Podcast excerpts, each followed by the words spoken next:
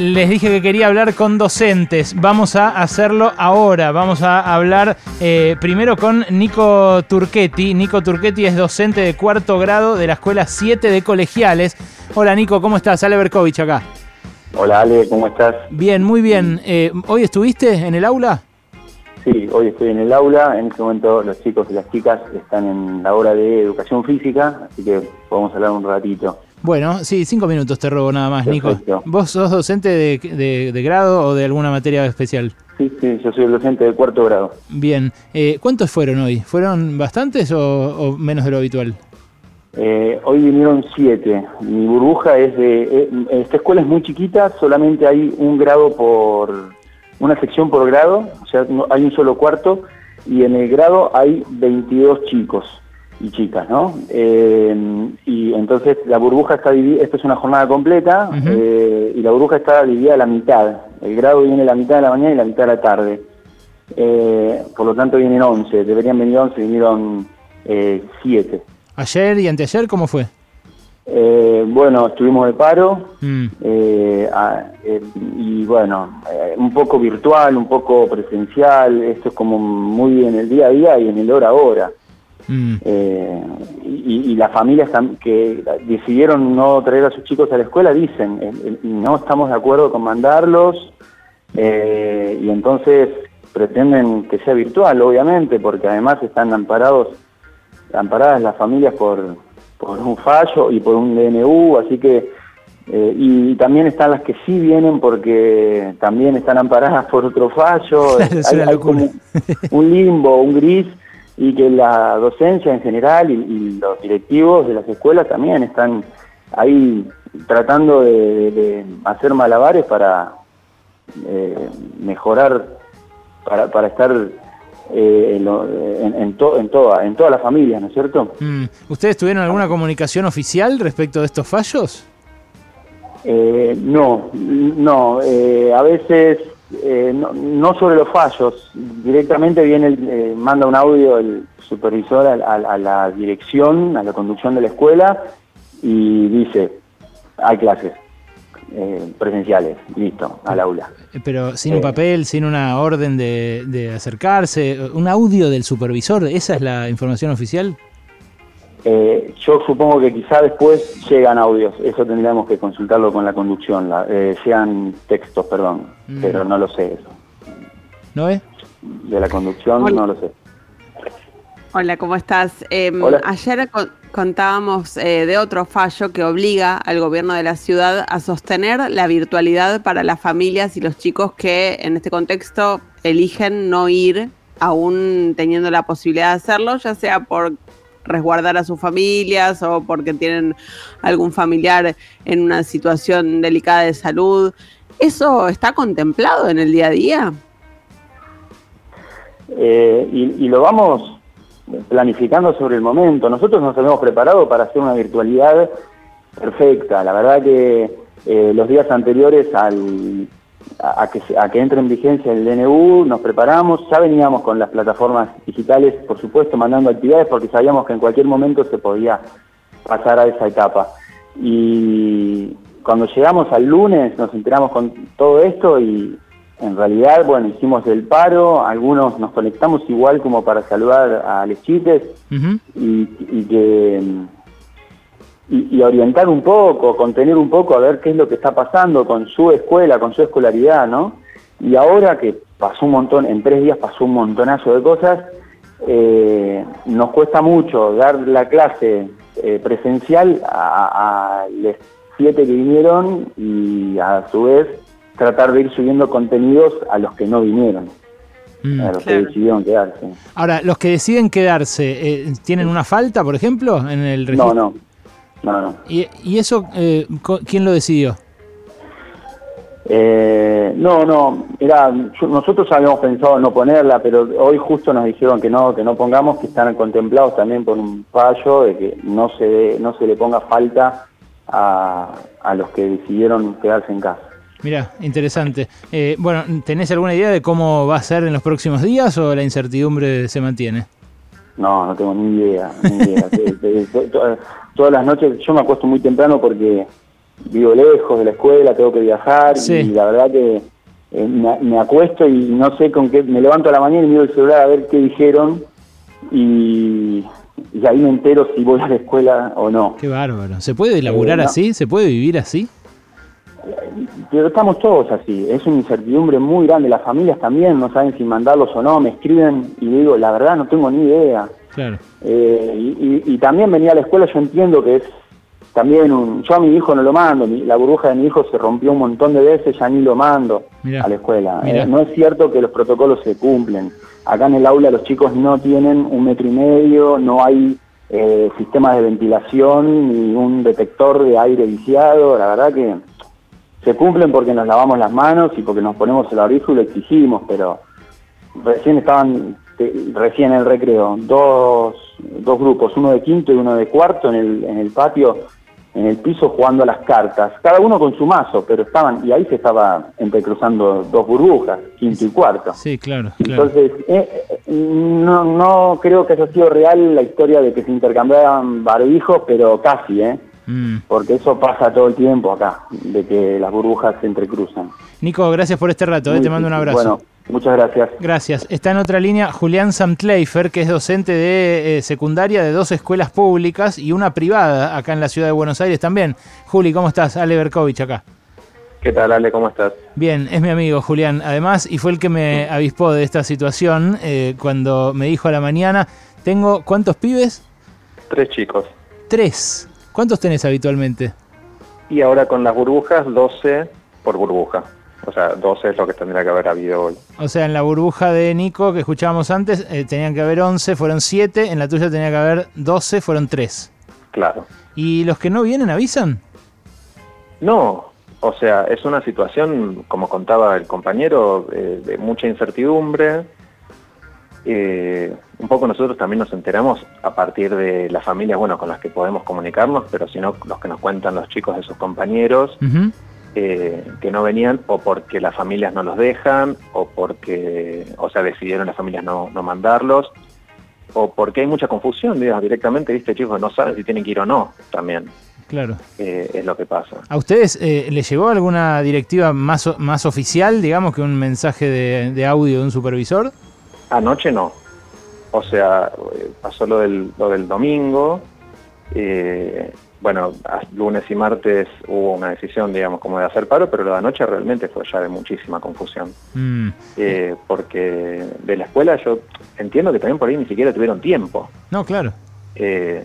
y así que también, o sea, a la mañana nos despertamos sin saber bien qué hacer.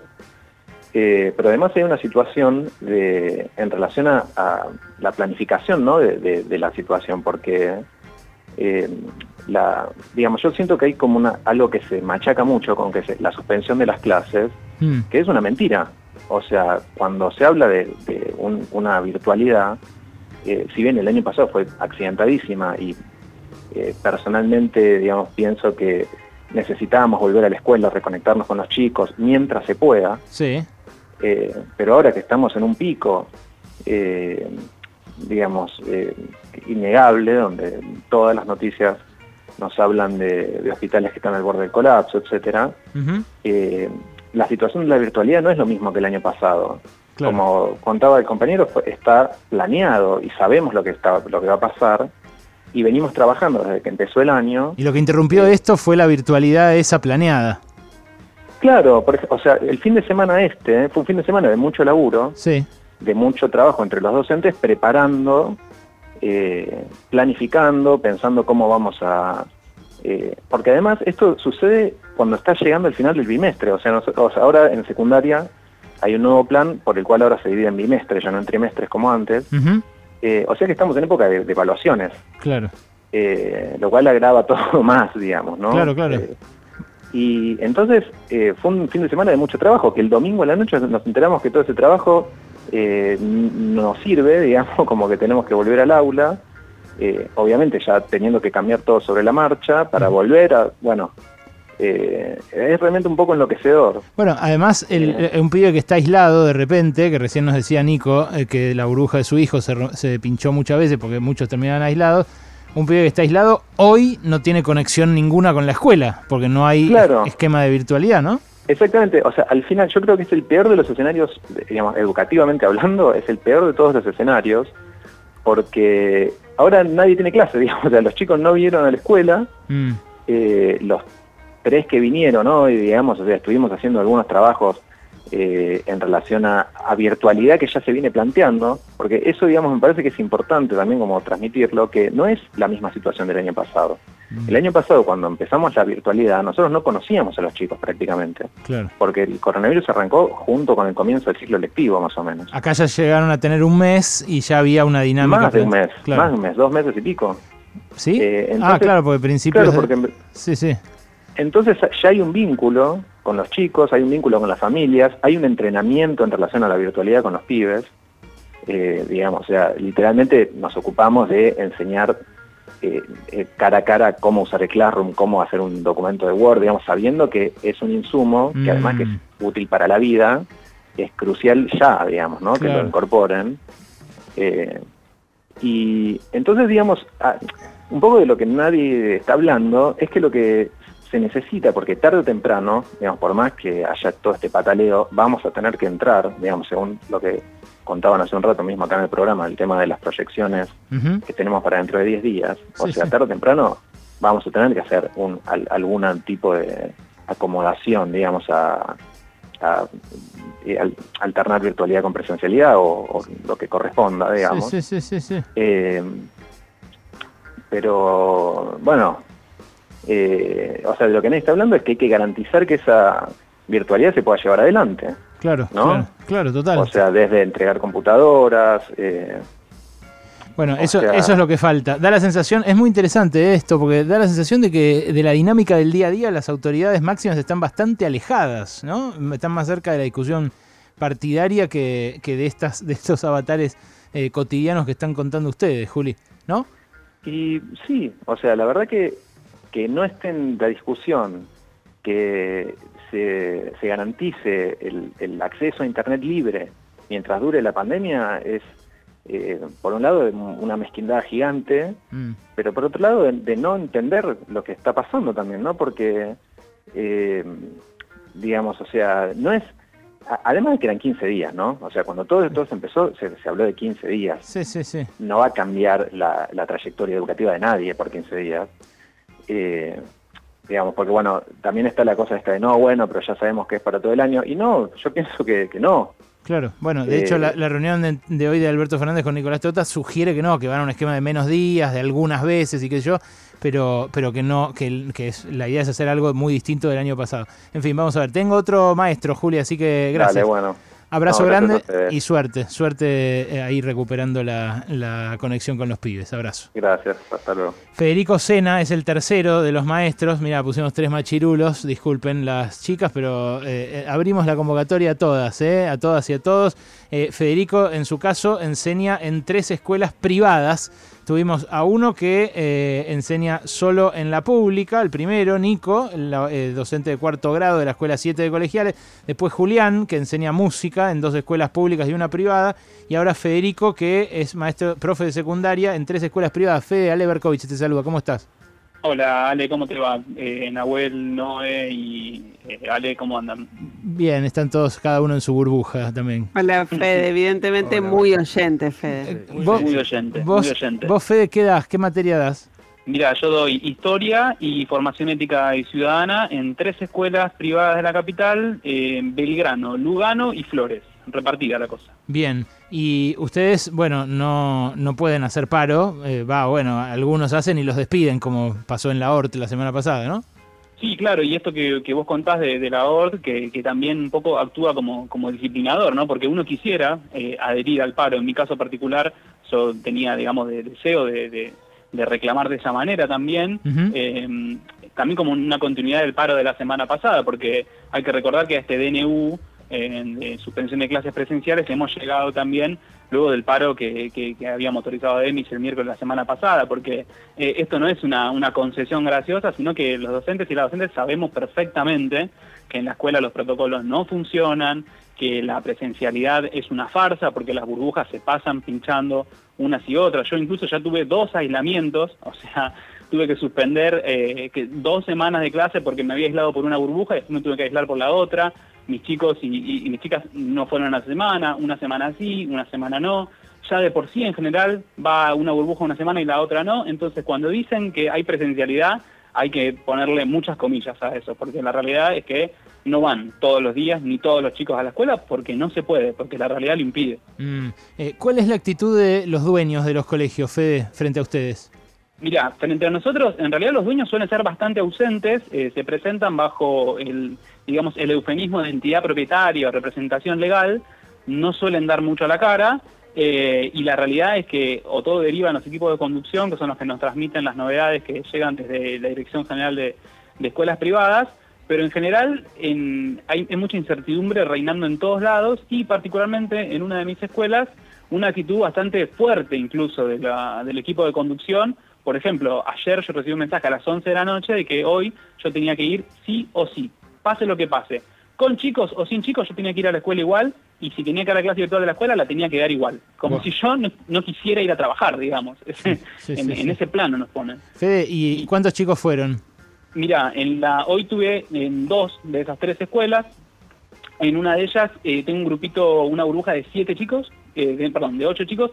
Eh, faltó una que es caso sospechoso de COVID porque es contacto estrecho de la mamá, que dio positivo. Y en la otra escuela tuve cuatro cursos y en, en, ninguno llegó a ir la totalidad de la burbuja. Porque toda esta situación, digamos, de incertidumbre en la que les ponen no solo a los docentes, porque los compañeros que hablaron recién ya lo dijeron, digamos, nosotros vivimos en un estrés completo adaptando todo el tiempo las propuestas de una semana a la otra, sino que también las familias están atravesando todo esto y lo peor de todo es que vemos que están haciendo como, como un enfrentamiento o nos quieren poner a nosotros como los culpables de esto, nos quieren enfrentar con los chicos, nos quieren enfrentar con las familias, y la realidad es que toda la comunidad educativa sufre por esto. Es decir, los docentes y las docentes, nosotros somos los que más queremos ir a la escuela. Lo que pasa es que queremos ir en un contexto seguro. No, queremos ir con la posibilidad de enfermarnos, siendo que, por ejemplo, no hay ningún tipo de novedad de la vacuna para la docencia en la capital. Se llegó a vacunar a equipos de, conducción, supervisión, algunos grados de primer grado, y ni cuarto, quinto, sexto grado, ni secundaria, ni noticia de cuándo nos van a vacunar. La reta dice que no viajamos en transporte público. Yo hoy me tomé tres colectivos entre las dos escuelas. Eh, aumentando el riesgo, aumentando la circulación. Entonces, cuando uno dice que queremos virtualidad para no enfermar, lo que estamos diciendo es que nos queremos cuidar nosotros, pero queremos cuidar a los chicos, queremos cuidar a la familia y queremos cuidar a la sociedad en general. Mm. Porque esta circulación que estamos haciendo de gente todos los días en la calle es lo que después vemos con la gente esperando las guardias que no consigue una cama de terapia intensiva. O sea, no es una acción egoísta corporativa. Eh, por eso sí levanto la voz, pero la verdad es que me indigno porque pareciera que estamos discutiendo en un escenario que no es el que estamos viviendo. Estamos en una pandemia, con decenas de miles de casos todos los días. Entonces, ¿qué estamos discutiendo realmente? Me pregunto yo. Federico, ¿ahí les pusieron falta o no les pusieron falta a los chicos que no fueron? Eh, hoy yo, eh, yo no tomo lista porque soy profe de media, así que no... no, eh, la Toman los preceptores, claro. Los y las preceptoras. Entonces yo lo que vi que en algunos casos no, no habían pasado ausente, porque también está esto. Sabemos de casos de familias que eh, decidieron no mandar a los chicos, incluso familias de, profes también, porque hay profes que, o casualidad, también son padres, también son madres, entonces saben el riesgo que esto conlleva. Y pasa esto que decía el compañero que habló antes que yo, o sea, hay eh, familias que eligen no mandarlos y, también están amparados para hacerlo. Yo hoy me reía porque una de las cosas que, enseño, en un curso de Revolución Francesa, eh, y hablaba de la igualdad ante la ley, digamos, ¿no? Y siento que estoy diciendo cosas que no son ciertas, digamos. Mm. Después digo de la independencia del Poder Judicial. ¿Y de qué independencia del Poder Judicial hablamos cuando a las 10 de la noche del domingo un fallo de, la justicia de la ciudad dice que tenemos que volver contra, contrariando lo que dice un decreto eh, de alcance nacional. no, por supuesto, por supuesto. Es, es, absolutamente incomprensible y sobre todo eh, lo que es incomprensible es la orfandad en la que los dejaron a ustedes, la incertidumbre, eh, la ansiedad que genera también los chicos. Pero no solo eso, sino que también la hipocresía o la impostura de hablar de preocupación de la educación cuando en la ciudad no hace otra cosa que recortar el presupuesto. Nosotros lo que estamos pidiendo es virtualidad para no enfermarnos, para estar seguros, pero también queremos que una virtualidad real que venga acompañada con conectividad, que se libere internet, digamos, como decían recién, y eso también le cabe a la nación, porque tampoco nos hagamos los sotas, el ministro de Educación Nacional, eh, Nicolás Trotá, brilló por su ausencia todos estos días también.